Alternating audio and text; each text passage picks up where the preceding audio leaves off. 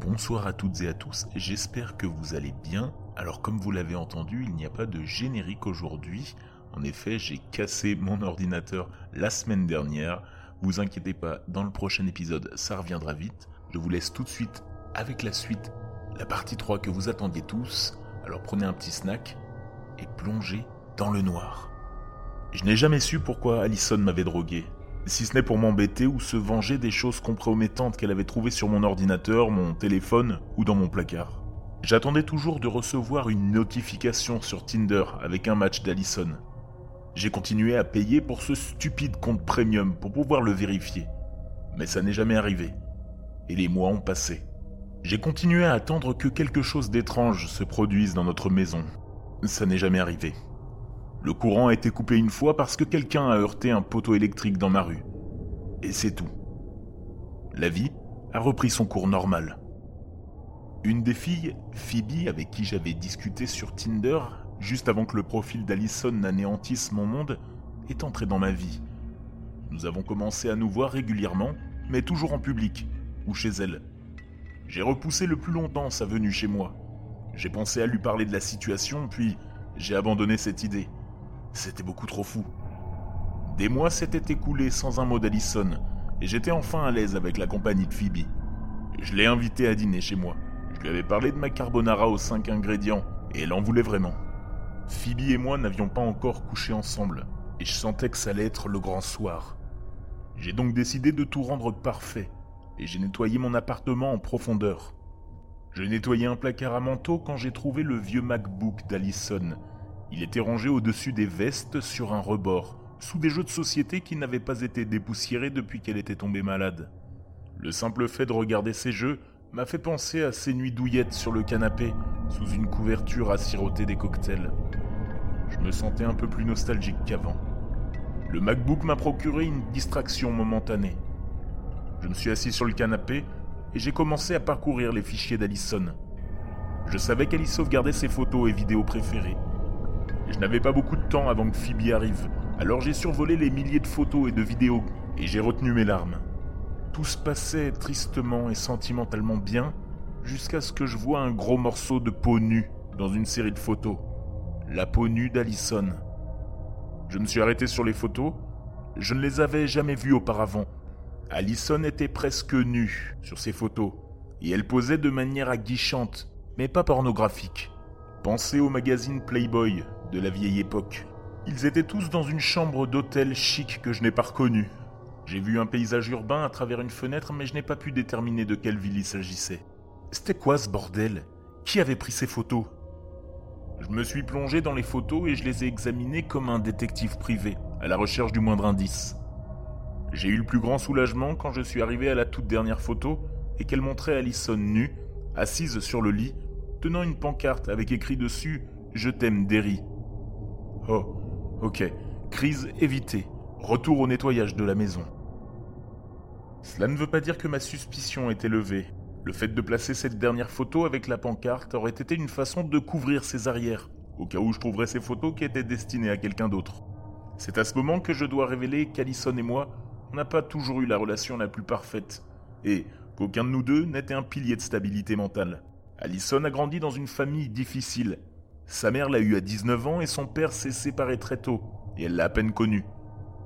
Il ne venait que pour les événements occasionnels de la vie et vivait quelque part en Floride, probablement sur un bateau. Je ne me souciais pas assez de lui pour en savoir plus, et il ne se souciait pas non plus. Sa mère était bien.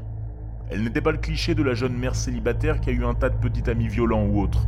Elle se débrouillait très bien, et elle avait toujours un travail, et elle évitait les relations sentimentales. Le problème, c'était la famille élargie d'Alison. Ils étaient tous des mauvaises langues et ils rôdaient toujours autour d'elle.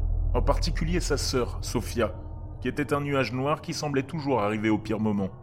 Alison aussi avait sa part de problèmes mentaux, rien de complètement handicapant ou de diagnostiqué, mais elle avait toujours un mélange de dépression et de colère maniaque sporadique. Elle ne s'est pas laissée abattre pour autant. Elle est allée à l'université, a toujours eu des emplois décents, a rencontré et épousé l'individu intègre que je suis j'ai moi-même eu ma part de problèmes. En apparence, j'ai eu une éducation de banlieue, de classe moyenne, très propre. Un regard sous ce vernis montrait une obscurité terne de colère et de dépression, apparemment contagieuse. Mais nous y reviendrons plus tard. Nos problèmes avaient tendance à nous aider d'une certaine manière. Nous pouvions nous appuyer l'un sur l'autre et nous comprendre dans les moments difficiles. Mais parfois, nous ne pouvions pas. Et les bagarres éclairs étaient épiques. Le pire est arrivé juste trois mois avant notre mariage. Je ne me souviens même pas de ce qui l'a déclenché, mais nous avons fini par nous engueuler toute la nuit. Et elle a même annulé le mariage, même si tous les faire-part étaient déjà épinglés sur les réfrigérateurs de tous nos proches. Le plus grand regret de ma vie, qui me tient éveillé la nuit, est la chose la plus cruelle que je lui ai dite pendant cette dispute. Je lui ai dit qu'elle ne représentait pas grand-chose pour moi, qu'elle avait juste été bien pratique à un moment de ma vie où je n'avais rien à faire. Elle était comme un film que je regardais dans un avion et que j'oubliais ensuite. Je ne voulais pas du tout dire ça, bien sûr. J'étais juste tellement blessé après les choses qu'elle m'ait dites et l'annulation du mariage que j'ai pensé à la chose la plus cruelle que je pouvais dire à ce moment-là, et c'est juste sorti de ma bouche. Le mariage a été annulé pendant quelques jours. Nous n'en avons jamais parlé à personne. On a arrangé les choses et on était superbe au moment de descendre l'allée. Tout ça me trottait dans la tête quand j'étais au-dessus de Phoebe dans mon lit. Ça m'affectait vraiment. J'étais à peine présent. J'étais juste en train de faire semblant jusqu'à ce que ce soit fini. Phoebe n'a pas semblé remarquer mes problèmes. Nous sommes restés allongés dans le lit pendant un moment à bavarder avant qu'elle ne demande à se doucher. Je me suis alors lancé dans un de mes rituels de mémoire musculaire. D'habitude, après avoir fait l'amour avec Allison, elle allait à la douche et je me rendais dans la salle de bain l'avant de la maison pour faire pipi, afin de ne pas le faire devant elle. J'ai fait ça avec Phoebe, en marchant nu dans la maison jusqu'à la salle de bain des invités. En y repensant maintenant, je pense avoir remarqué quelque chose de particulier dans la cuisine. Une humidité, une odeur de gaz. Mais cela pourrait n'être que mon cerveau, qui assemble des pièces qui n'étaient pas là pour essayer de comprendre ce qu'il s'est passé peu après. Si j'avais prêté plus d'attention à la cuisine, je n'aurais pas remarqué que le robinet sur la cuisinière avait rempli un récipient qui reposait sur un brûleur, et que le gaz avait été mis à haute température. Mais je ne l'ai pas fait. Je suis passé devant et je suis retourné dans la salle de bain. Phoebe m'a demandé si je voulais prendre une douche avec elle, ce que j'ai accepté. Je me suis glissé sous la douche. C'était chaud, réconfortant et magique. Il a dû se passer environ 45 secondes avant que l'eau bouillante ne déborde sur le côté de la douche. L'eau bouillante a surtout brûlé le dos de Phoebe, qui avait la tête baissée, et la buse de la douche a touché sa nuque. Je l'ai regardé tendre le bras vers l'arrière alors que l'eau bouillante la brûlait, et j'ai vu la peau douce de son dos se liquéfier et glisser alors qu'elle se griffait le dos dans une frénésie douloureuse. L'eau a touché mon épaule et j'ai eu droit au même traitement, une douleur cuisante et l'odeur de la chair brûlée juste sous mon nez. J'ai sorti Phoebe de la douche et je l'ai enveloppée dans une serviette. Elle criait et se tordait dans mes bras, tandis que mes yeux fouillaient la salle de bain à la recherche de notre agresseur. Et je n'ai vu personne. En revanche, j'ai vu quelque chose d'écrit dans le brouillard du miroir de la salle de bain. Il était écrit J'ai tout vu.